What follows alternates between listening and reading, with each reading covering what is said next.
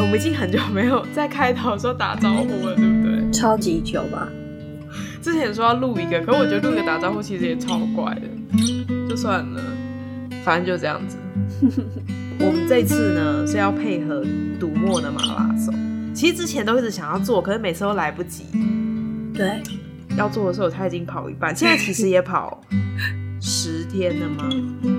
不止吧，也也蛮久了。他到七月五号啊，现在六月中了。那你是不是要很快剪出来？我想要这个礼拜上啊。啊，好，加油！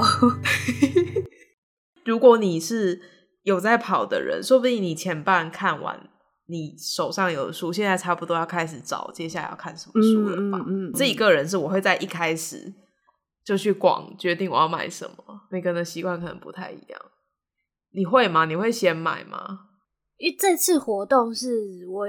书柜里面已经有超多我没有看过的书，嗯，所以我就没有打算再去买。但是如果是其他马拉松的话，我会去看看有没有我有兴趣的书。然后你会先买吗？会先买。那你有看完吗？当然是没有啊。好吧，那我就放心了。而且我跟你说，马拉松期间，除非是小说马拉松，不然其他的马拉松。这期间都一定会有很多其他不属于马拉松的书出现，然后你会很想立刻去看它。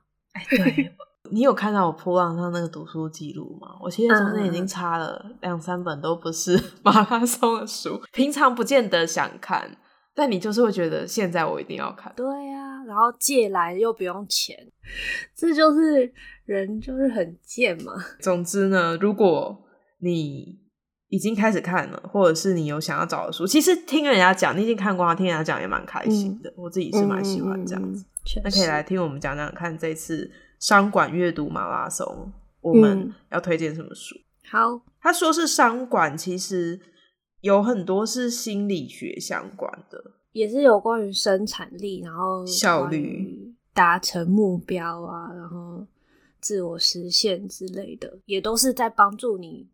变得更好的这种感觉吧。啊，在就业活动或者是在充实个人上会有帮助的。嗯嗯嗯，嗯啊，还蛮适合现在隔离期间的吼。我觉得是诶，我自己有从这次马拉松里的书，就是得到那个觉得很疗愈的效果。哦，真的哦。嗯，我们昨天在对的时候其实很好笑，我就一直在想说，我们两个平常就会讨论书嘛，嗯、所以我一定要选你不会选的。所以我这次就是走经济学路线。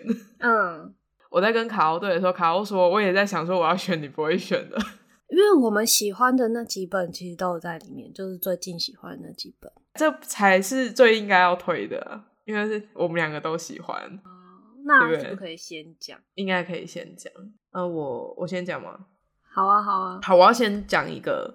我很感谢你退给我的书，嗯嗯嗯，不知道跟疫情有没有关系，反正我前阵子就是心情不是很好，很容易纠结在一些事后想起来没那么重要的事，但当然在当下的时候都觉得、嗯、哇天崩地裂，超级重要。哎、欸，我找不到要在哪里看我书柜里有什么书、欸，哎，你要我帮你念吗？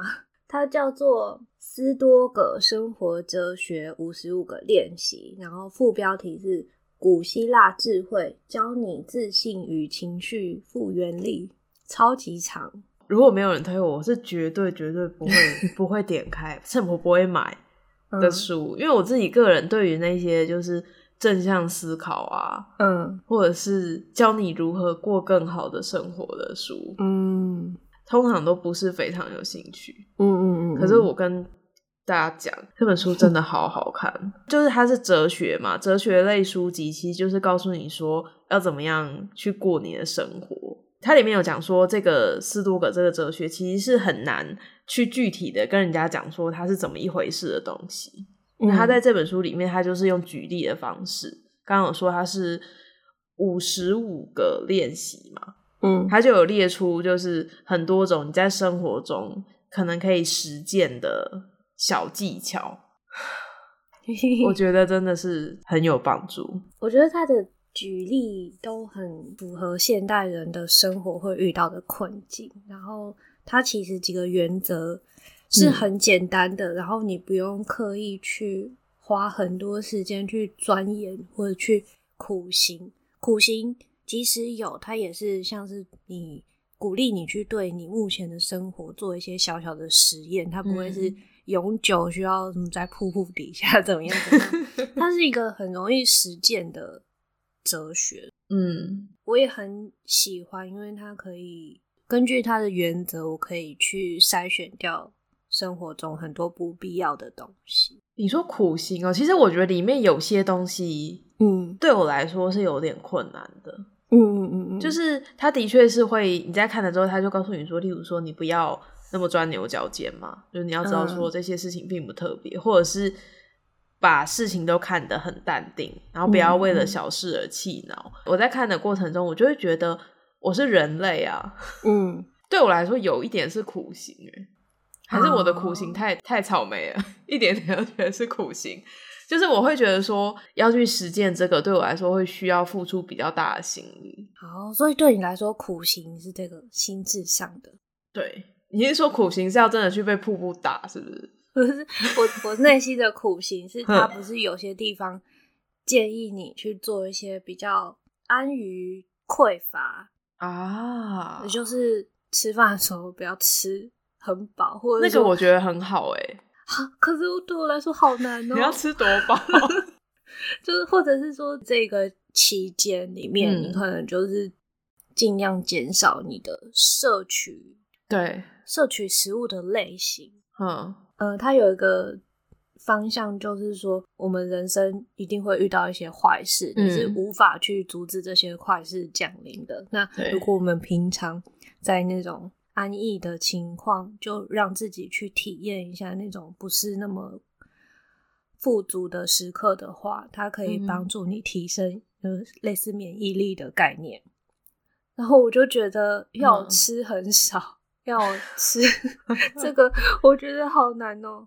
我觉得偶尔过简朴生活我是可以接受的。嗯，对，他要我在心灵上这么。对以前的我来说，哎、嗯欸，我真不敢相信我讲这种话、欸。哎，对以前我来说，我觉得就是要不要还击啊，都觉得说我要接受他，因为本来就是有这种事。我是觉得我是怎样，嗯、为什么我要这样子？我干嘛要这么佛系这样？对，可是我后来仔细想想，我觉得的确人生就是会一直碰到这些事情。如果你一直非常在意的话，嗯，其实是真的是自己。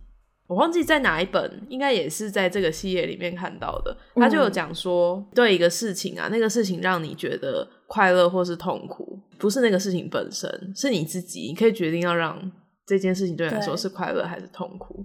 嗯，我会好好的记住这句话，各位也可以记住。我觉得这个话在很多时刻其实都是很好用的。我当初会接触到十多个哲学，是一开始也是从极简主义开始的。啊，你会最后会发现很多奉行极简生活的人，嗯、他们最后都会回归到一个是冥想或瑜伽，对，没错，去跟自己更接近一点的这种运动。嗯、再来就是十多个生活哲学，然后你会发现他们的核心其实蛮接近的。对，没错，对，嗯，所以那个时候也是看其他那个极简生活者的分享，然后开始去。接触这个东西，然后我就觉得天啊，我好喜欢哦，我好想要成为奉行这个生活哲学的人。但真的蛮难的，必须说，你懂那个道理，可是，在那个当下，你要做到，嗯、我觉得蛮难的。可是，我觉得这就是，比方说，我接触他可能两三年了，那这两三年中间，嗯、我的生活可能会发生很多事情，那每一件事情都可以让我成为是一个练习的机会。就是像是运动一样嘛，你你每重训多一公斤，你就多一点那个能量。那这个也是，就每一件发生在你身上的坏事多一件，你就再多练习一次。然后久了之后，它就有点像是这种很自然的思考方式，会越来越像是你那种预设的思考。我觉得，对，这个还不错。刚刚在讲那个，你说就是极简，最后都会到冥想或瑜伽嘛？嗯，我想到一本书叫做《瑜伽之光》，嗯、可是它没有在这次的书单里。嗯嗯嗯，你知道有种瑜伽叫做艾扬格瑜伽吗？有听过。那它那个瑜伽的特色就是它会非常精细的去调整你的体位。我很怕我讲错。嗯，我印象中是这样子，嗯、就是它是一个会非常精确的。去调整你身体的位置，他们叫做顺位。然后他会要求你的身体一定要对称平衡，嗯、然后会有很多不一样的辅具，确保你在做每个动作的时候都在正确的位置上。嗯，我就非常喜欢那个瑜伽，所以我就买他的那个大师艾扬格出的书。嗯嗯嗯，它不仅仅是里面有动作的仔细的介绍，还会告诉你，例如说最简单，就算是术式，术式就是站着嘛，嗯，他都会告诉你说，在站着的时候有哪些细节要注意。哦，我好喜欢这种东西，喜欢这种精密控制。对，除此之外，他也有讲一些就是艾扬格背后的思想。那你刚刚就在讲那个斯多葛，它里面有其中一个，他就是说你要学会就是过一些比较简朴的生活，然后碰到事情就是不强求，嗯、直接动作比喻的话，就你这动作你今天做不到，你必须要知道说我能做到哪里啊，我不要去强迫我的身体，因为有时候你会很想要凹成跟人家一样，嗯、但其实你如果不行，你就要知道你在哪个点放弃。嗯，我那时候就还蛮喜欢他的那个哲学，讲起来好像真的是一样的东西。嗯对，就是透过这些方式，嗯、就是有点像是对生命一些无法强求的东西就 let go 这样子。这叫什么？自我觉察。你要知道你能做到什么程度。对啊，你要知道你要做到你能够做到最好的，然后不行再放弃。嗯嗯嗯嗯嗯。我当初会知道这本书，是因为我我想要做一个题目，是在关于就是、嗯、那本书这次马拉松也有叫做“谢谢你的指教 ”。好像很凶，嗯，就是他是在教你说怎么样去接受别人对你的意见，因为有的时候是负面的嘛，嗯、或者是你会很在意别人讲你什么。他是比较有点是实践型的，他会很具体的告诉你说，在这些状况，别人对你的评价可能会分成哪几种。例如说，有的人他只是想要夸夸你啊，嗯，或者是有的人他是真的是想要给你意见，他希望你可以改进。然后当然也有是比较恶意的，他可能就是觉得你这个人他不喜欢，所以他讲怎么样都不行。我就问卡欧说：“如果我想要再多了解不同的面相，比较是人情世故吗？你就不是表面上接受这件事情，而是你心里面也也。”就是过去了的感觉吗？因为他那本书就是让你了解这件事，然后理论上你了解之后，嗯、人家在讲，你就会知道说，哦，OK，他现在可能是这样，但其实你心里当然也不见得这么容易就接受嘛。嗯嗯嗯嗯。然后卡欧就推我那个脆弱的力量跟斯多格。嗯，对，我是因为这样才认识这本书啊。对，大家也可以去找来看看，叫做《斯多葛生活哲学的五十五个练习》。但我觉得这个比较像是个人的修行，它比较不像是心理学做过研究说一定可以帮助你什么什么的。我觉得这是呃，可能还要有一些缘分在吧。有点像是想他告诉你你可以走的一个想法，而如果你赞同你走，你觉得这个让你生活变好，你就跟着做。然后斯多葛的话，另外有一本我也有买，叫做《善用悲观的力量》。这这好像是我看的第一本书，它的文字我记得也还行，然后也是蛮实践版的，但是可能我会优先推这个五十五个练习这一本。为什么？嗯，我可能觉得五十五个练习比较结构化嘛，比较就是它有明确列出一个很类似你可能会遇到的情境，嗯，然后你很有感觉之后，然后他才会告诉你说。呃，那你可以怎么样去思考这个事情？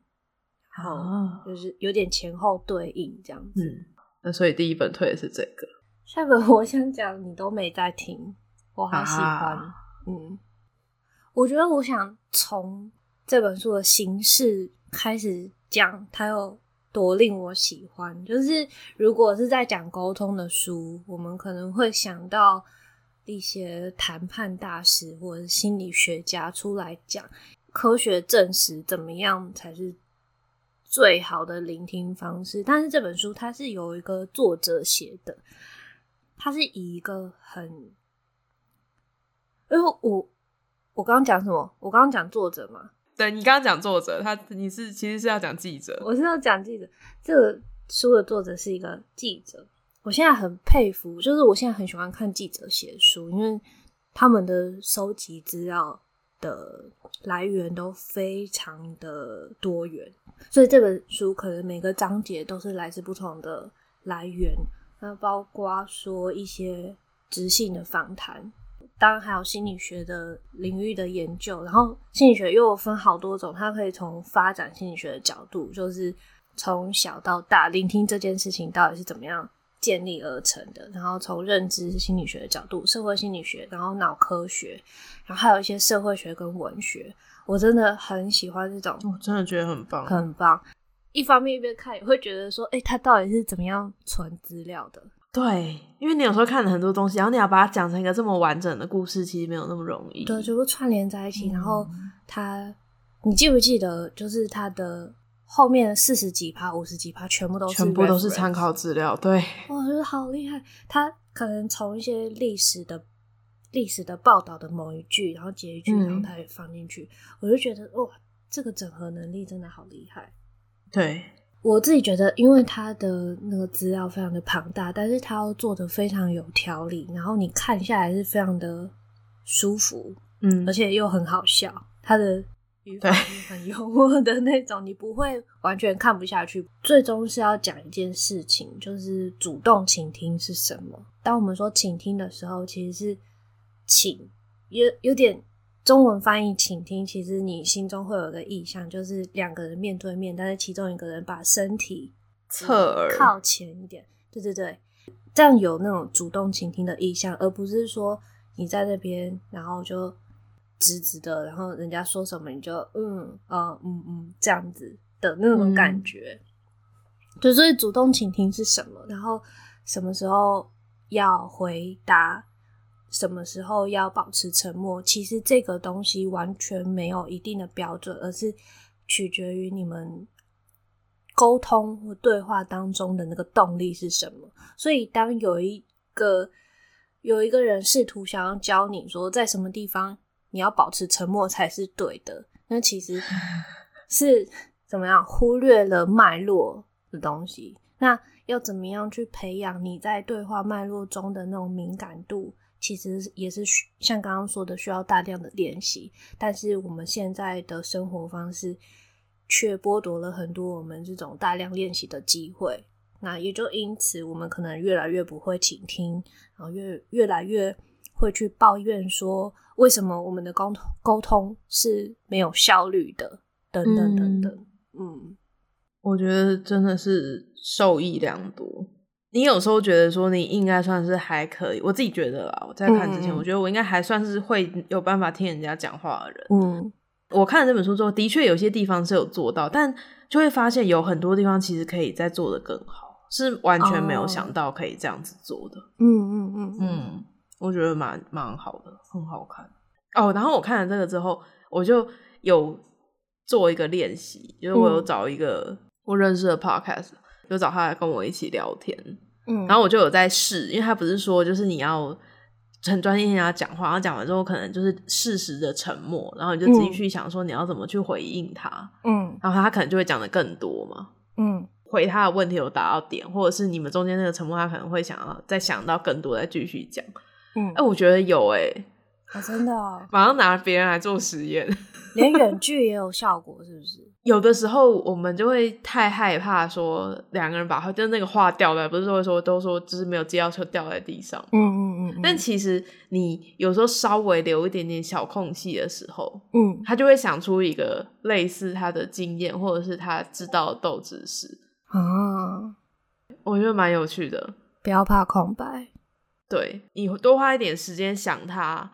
或许你问的问题会更好，因为没有对照组，所以我不知道。嗯、但我觉得 说不定，就其实不要害怕空白这件事情，在我们嗯，嗯做心理治疗的训练阶段，有一直被提醒到。所以，嗯，我自己觉得我好像比较没有那么害怕空白。但是，因为现在远距的生活，像我们自己录 podcast 的时候，我自己会观察到很明显的差异是。如果我今天在跟我的 partner 对话，然后我此时还一直在，嗯、就是当我准备不够充分，我此时还在一直在查我的资料，嗯、或者是说我一直担心我自己的表现没有办法，呃，会会被对方比下来，就是听众可能会觉得说啊，怎么他讲的这么烂，他讲的这么好，我心里面有这样子的预设的时候，我就没有办法投入在我跟他的对话之中。因为你一直忙着在想这个，是不是？对对对。哦。后续听我们的录音，就会发现这是非常不对劲的一段话，我们自己是会有感觉的。对，我觉得对话就是你在中间，嗯、例如说你今天比较紧张，嗯，或者是你今天可能想睡觉、想打嗝，状态不好，很明显呢。对，所以可能不是直接听到那个紧张或者什么，嗯、但是你们中间那个接话的感觉啊，两个人那个真的是差很多。对，所以现在都尽可能的让自己就享受在聊天这件事情，就算我准备不充分，我也就。就算了，其实没关系啊。对，但是那个一来一往的那个流动，嗯、其实我觉得是最重要的。现在我也觉得，我觉得两个人、嗯、没有啦，就是你当然不可能一无所知啊。嗯嗯嗯，就是还是不行。但是重点是你要很专注的在听人家讲话，然后他讲的时候，你回一个到点的事情。嗯，这有时候靠的并不是说你真的在档前面看了多少。一方面是你生活的累积，一方面是你们两个就是长久，嗯、可能就是你们两个对话的默契。嗯，嗯，这个才是我觉得有趣的地方。不然念资料，大家就找一个人来念资料就好了。对，像我刚刚不是把记者讲成作者吗？嗯、那也是因为我一方面在看读墨的网页，读了那个作者凯特墨菲之类的，我就是在在 开始找资料，我就慌了一下，嗯、因为我们都准备别的书嘛。所以就赶快把它点出来，然后讲一讲，然后我之前的笔记拿出来看一下，嗯、这个时候就会落掉。我觉得是因为我做直播，直播就是你当下不会，哦、你就停下来查，所有人都会等你，所以这个我好像还好啊。我一开始不习惯的时候，就会很紧张，你就想说靠，这个我怎么不记得？然后还是想说我不能安静，我要一边讲话一边查，就会很混乱。可是我后来发现，就是整个这样停下来是还好，尤其是像我们现在这样，如果真的空很多，也可以剪掉，就都还好。嗯嗯嗯。所以像这这样，就会让我想到，我们是在聊天，然后如果今天是需要一个比较被积极倾听的历程，比方说，假如你你上次心情不好的时候，我在你旁边，我们正在谈这件事。那如果我突然想到一个什么东西，然后我需要把手机拿起来查一下，然后变成就是你你单方面的在讲你的困扰或者你遇到的事情，嗯、然后我、嗯、我就是划手机，然后一边说嗯哦对呀、啊，怎么这样 这种，你就会因为感觉到那个那个气氛完全是不对的，然后你讲完了，即使你。好像有在倒垃圾，但是你却不会有那种舒服的感觉，然后反而或许心情会更差了。因为我我觉得有时候在讲烦恼的时候，嗯，自己心我自己的话，我自己心里会有时候觉得说，这其实是一个微不足道的事，但我现在就是很在意，嗯。那如果对方表现出来是没有很听，就像比如说你在划手机，我就会觉得就是、嗯、啊，会不会其实这是不应该讲的？我觉得有时候类似这种，就是双方的感觉。可能会不一样，哎、哦欸，其实这很很妙哎，就是人其实是比想象中还要细腻很多的。是啊，对啊，很妙，就是这样。对，所以这本书我觉得很推荐，而且我非常喜欢把资料整理的很整齐的人。对，真的。对，然后每个点过去，然后有的我有去看他后面的那个，嗯，就是 reference。我们以前学读论文的时候，我不知道你们会不会这样子，嗯。我的老师就教我说，我读完一个论文，我就会在那个论文的第一页，它标题旁边不是都会有空白吗？会画一个像是流程图，嗯、或者是写一句话，这样子我之后 summary 这样吗？对，临时要查，我就马上就知道这篇是在讲什么，我要不要进去这篇看？嗯嗯嗯嗯、我觉得那个作者他在书里面写的内容，嗯，就是一个非常好的 summary，就是让你确定说你这个资料你有没有兴趣。对啊，我觉得很厉害。我现在觉得记者写书都很棒。例如还有什么？我举得出来吗？但是我最近看了几本书，都是被杀了三次的女孩，但我没有，我还没看。这本也不错。然后还有那个习惯的那本叫什么？嗯、为什么我们这样工作那样生活？这也是记者写的。对，这也是、欸、那本我也很喜欢。嗯。我记得最近应该还有几本记者写，但是我就暂时忘记了。哎、欸，你是会很认真去查作者的人吗？没有啊，就是会刚好看到，然后他在里面就讲说他在当记者的时候，对，我觉得比一些科学家自己 写的，可能文笔又更好，表达讯息的意图又更清楚一点点。嗯、我觉得你之前有推我一个是叫做《也许你该找人聊聊》，嗯嗯嗯，我觉得那本他虽然不是记者，可是他本来是写作的人嘛，嗯、对。那种就是很适合，因为他刚好是有点跨界，然后结合了，他可以把故事讲好，然后又有相关知识，嗯的这件事情，就那个书就会很好看。对，专门写的也不见得是不好，可是不会读起来那么顺畅吧？因为有时候可能他真的懂得很多，但是太难了。哎、欸，我觉得跟人家讲话也是。就你懂再多都没有用，你是要有办法好好的传达给别人，才是真的厉害的。嗯，就是你练这个说话课，其实是有它的必要的。故事讲的好不好，有时候会改变很多沟通上面的事情。嗯，同样一件事，没错。对，哦，我想起来了，嗯，应该是 Instagram 那本啊，那是记者写的，好像是。好像是，因为他也是访了非常非常多人。我之前有看过一本啊，但我不知道那是啊，那不是，那是制作人。啊，有一本好像叫做《好奇心》什么相关的，然后他是在讲说，好莱坞有个制作人，他在做一个东西，做一个实验，叫做好奇心实验。他就是会去找各个不同的人，然后跟他们约，嗯、例如说，我跟你约某一天的二十分钟，嗯，然后我就进去你办公室跟你聊天，就随便聊。聊你的生活或者什么，那、嗯、我觉得也是有一点点像是聆听的感觉吧。嗯，就是他要在跟他的对话当中抓到一些重点啊，嗯、或者是找出他有兴趣的东西。我觉得蛮有趣的。对，那那本很有趣，因为他有写很多他跟不一样的，例如说他还好像很老，他还有跟艾希莫夫啊，嗯之类的。对，可以约得到这么多厉害的大脑，也是很厉害。他是制，他是那种制作人、制片人吧。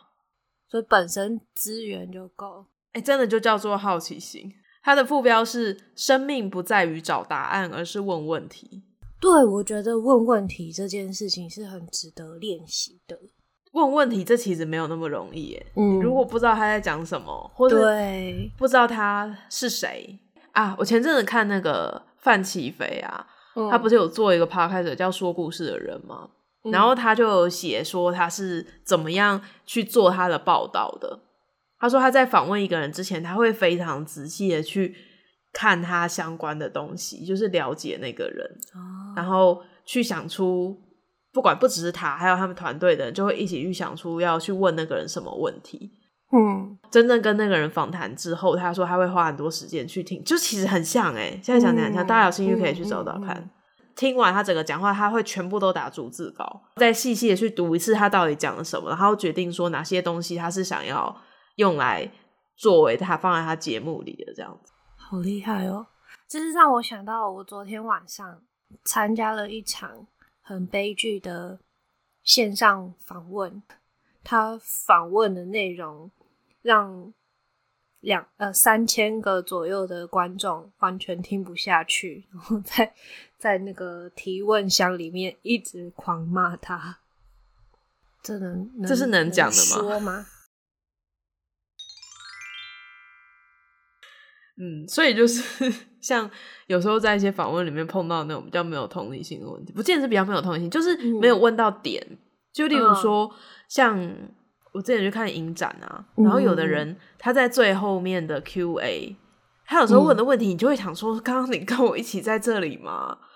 对，我觉得像这种情况，我就会去假设他没有在听，然后好像很多时候，嗯，你觉得这个访谈很棒，嗯，你再去仔细的回想他他的内容，他好像不是一个预先设计好一个很结构的访纲，就是第一题要问什么，第二题要问什么，而是从对方的反应里面，然后你再去。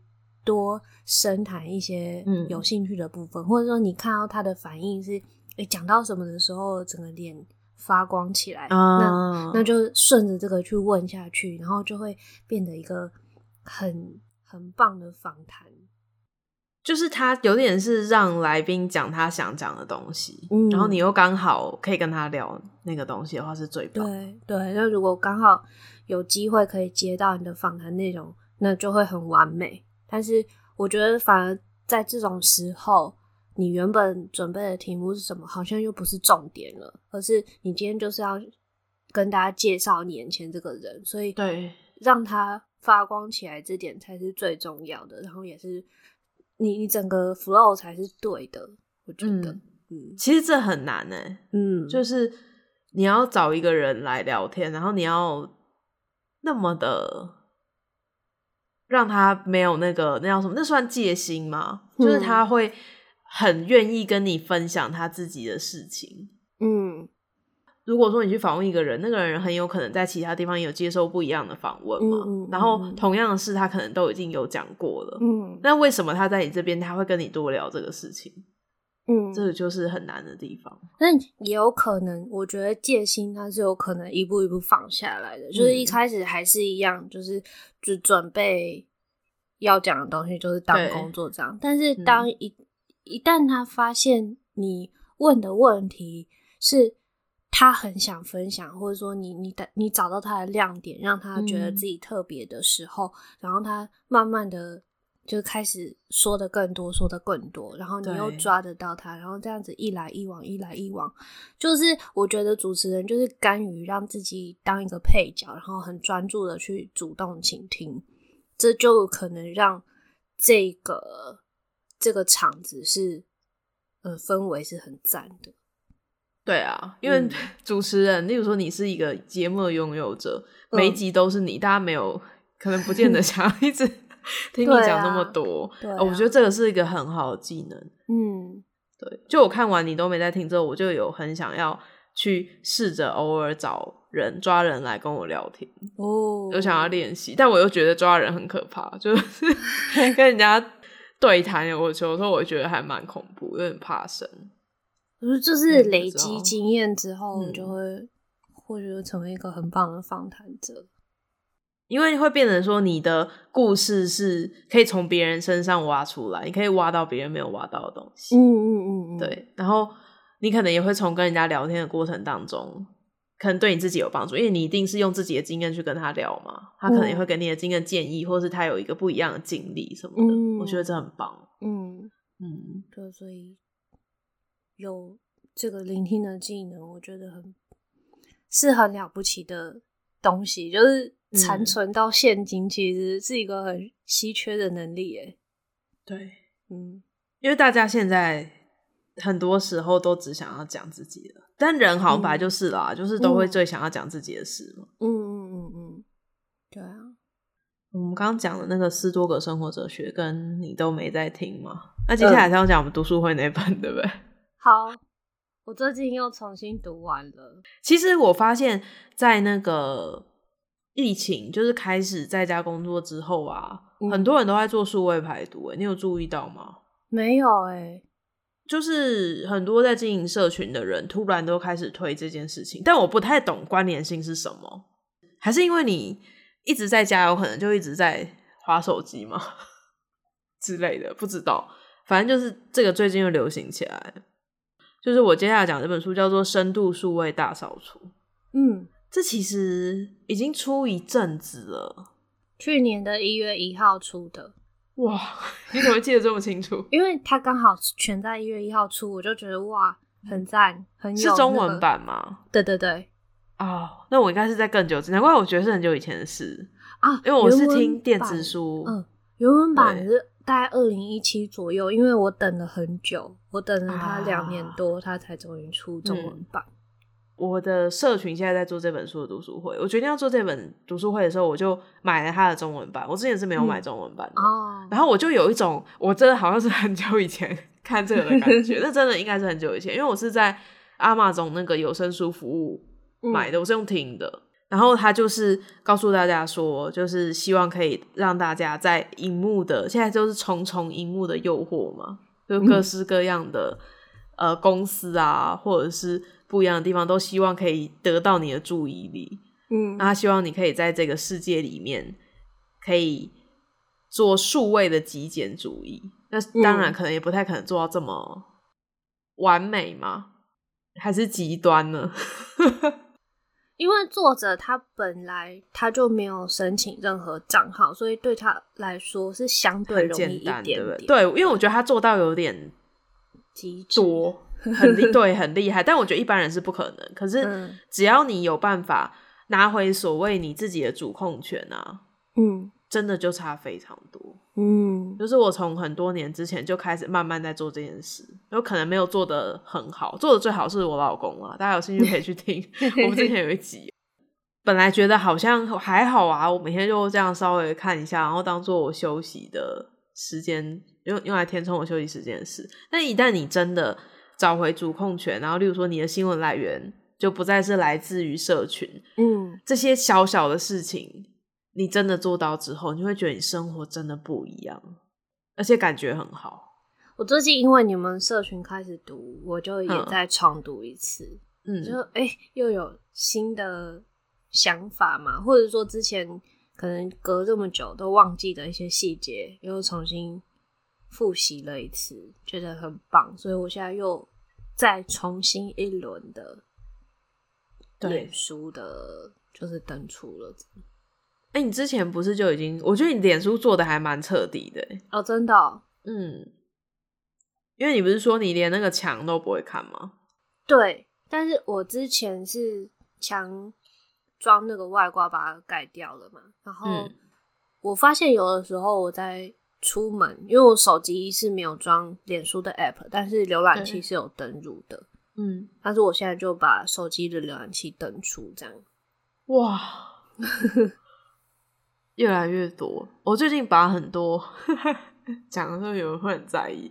我把很多 IG 上面那种现实动态，我觉得就是有时候看他没有很想要知道，嗯，因为有的人他是分享他的生活，嗯，然后我自己个人就是比对我来说我比较老牌，我觉得在那种社群上面，我比较还是想要知道一些资讯性的东西，嗯，有可能是找资料，或者是。例如说，那个人是做电影，我想知道他最近看了什么电影，就这样子就好了。嗯，所以我就把那些比较是偏分享生活的，然后但他可能是我的朋友，我就把他静音。啊、嗯，我突然想起来，就是之前我老公有一阵子，在他还没有戒掉脸书之前，嗯，他就有跟我说，他在整理他 Twitter 跟 Facebook 能看到的讯息。他说他一直在删掉他追踪的专业，或者是。把他朋友关静音，因为他希望那个墙上出现的讯息都是比较好的资讯来源，嗯，所以他其实一直隐约有在做这件事。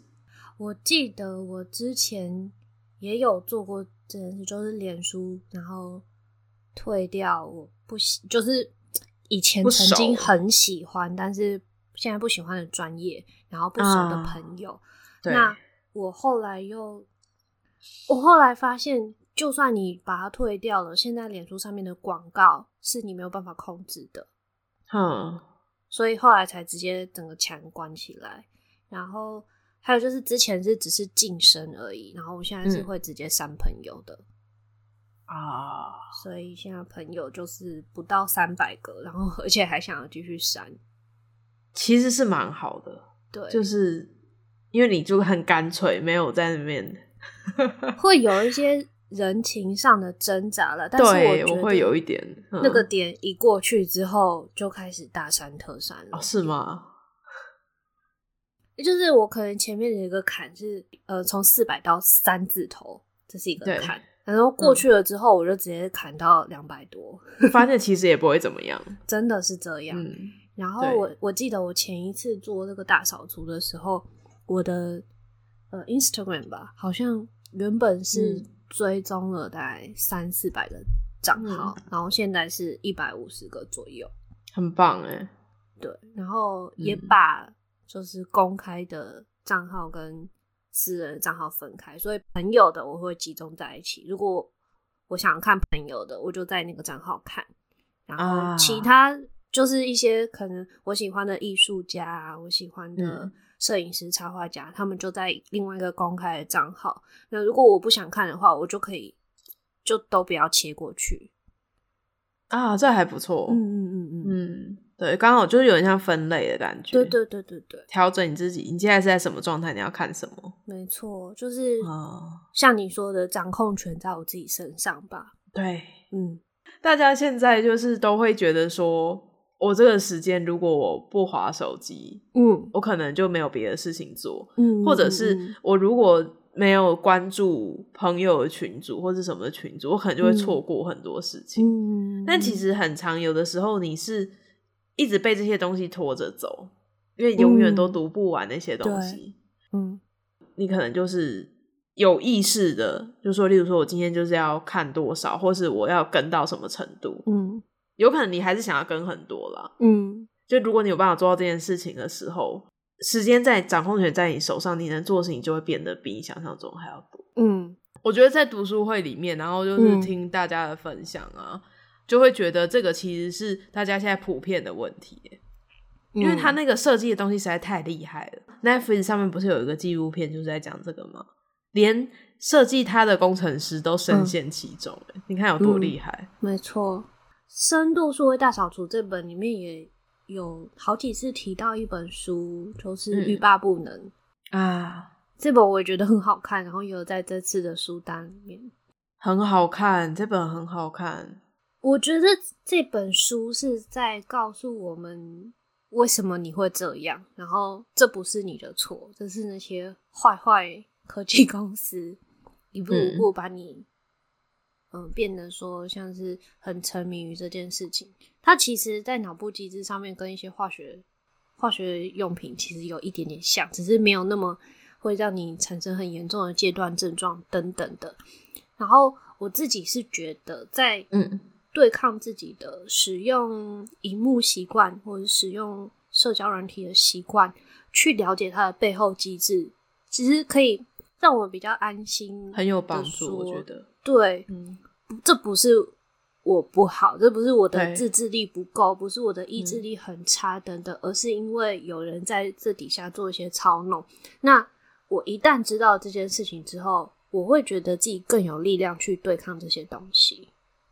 嗯，没有错，嗯，就是你了解它的背后，你就不是单纯觉得说啊，好恐怖，我怎么会一直这样子？嗯，你会可以去，而且更容易发现吧。对，因为你可能就看破他的手法，虽然你还是有可能粘在上面，但是你就知道是怎么一回事。对啊，所以我我也很喜欢这本书，欲罢不能。而且我觉得很值得买，因为是会很想要重看的书。嗯、没错，刚刚讲的这几本我都会一直重看，很划算。我要再找时间再去看那个，你都没来听，再过一阵子要再再重看一次。前几天在跟我老公讨论说，就是你刚刚讲的科技产品，就是让我们上瘾之后，但是你想要戒除它，或者是当你比较少使用的时候，嗯、啊，因为我看了一个动画在讲这个，哦，它是其中一个单元在讲有里面有一个手机上瘾的人的故事，这样子，嗯嗯嗯嗯，然后没有戒断症状，是不是这件事是不是反而会让人比较不会有那么有警觉性？例如说，你用毒品要戒除的时候，你觉得你会觉得超级痛苦。然后就会感受到那个东西，其实它是那个根是吸在你的身上，要拔出来是很痛苦的。可是像科技产品的时候，你可能就会只是觉得说，哎，好像就是很想要再看一下，但你不会觉得说超级，嗯，比如说盗汗啊什么超级不舒服，是不是反而会让有的人觉得没有那么严重，就更容易再陷得更深？不觉得这是个大问题了？我觉得要真的是。有试着，就是我们刚刚讲那个深度数位大扫除，你可能已经数位断舍离之后，你感受到你没有在用那个的时间可以做什么事，嗯，你就会惊觉说你以前花了多少时间在做 荧幕上的事，真的，真的，嗯，同样是看新闻的时间，嗯，我之前在 Facebook 上面看，我觉得我好像有看新闻，可是那个量跟。嗯单纯在看新闻，或者是去那种故事啊什么那种网站上面读它里面写的报道，嗯、得到的东西完全是差很多。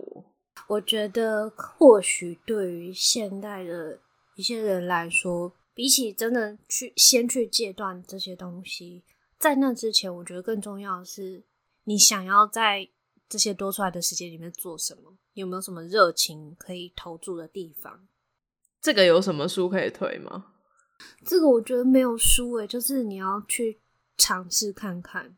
像我们上次说的嘛，如果你是喜欢看人家去露营、去山林里面散步的画面，那你就找个假日去走走看。我觉得你你会喜欢看什么东西，就是或许有兴趣，对，显现出你其实是有渴望自己去做的，嗯、只是或许你没有时间，你没有体力。那如果践行需要很长很多的体力，那你或许也可以从训练自己的体力开始，或是像现在，我有看到有人在那个在家工作这个阶段，在 下厨中找到快乐。对，下厨很棒啊。嗯嗯。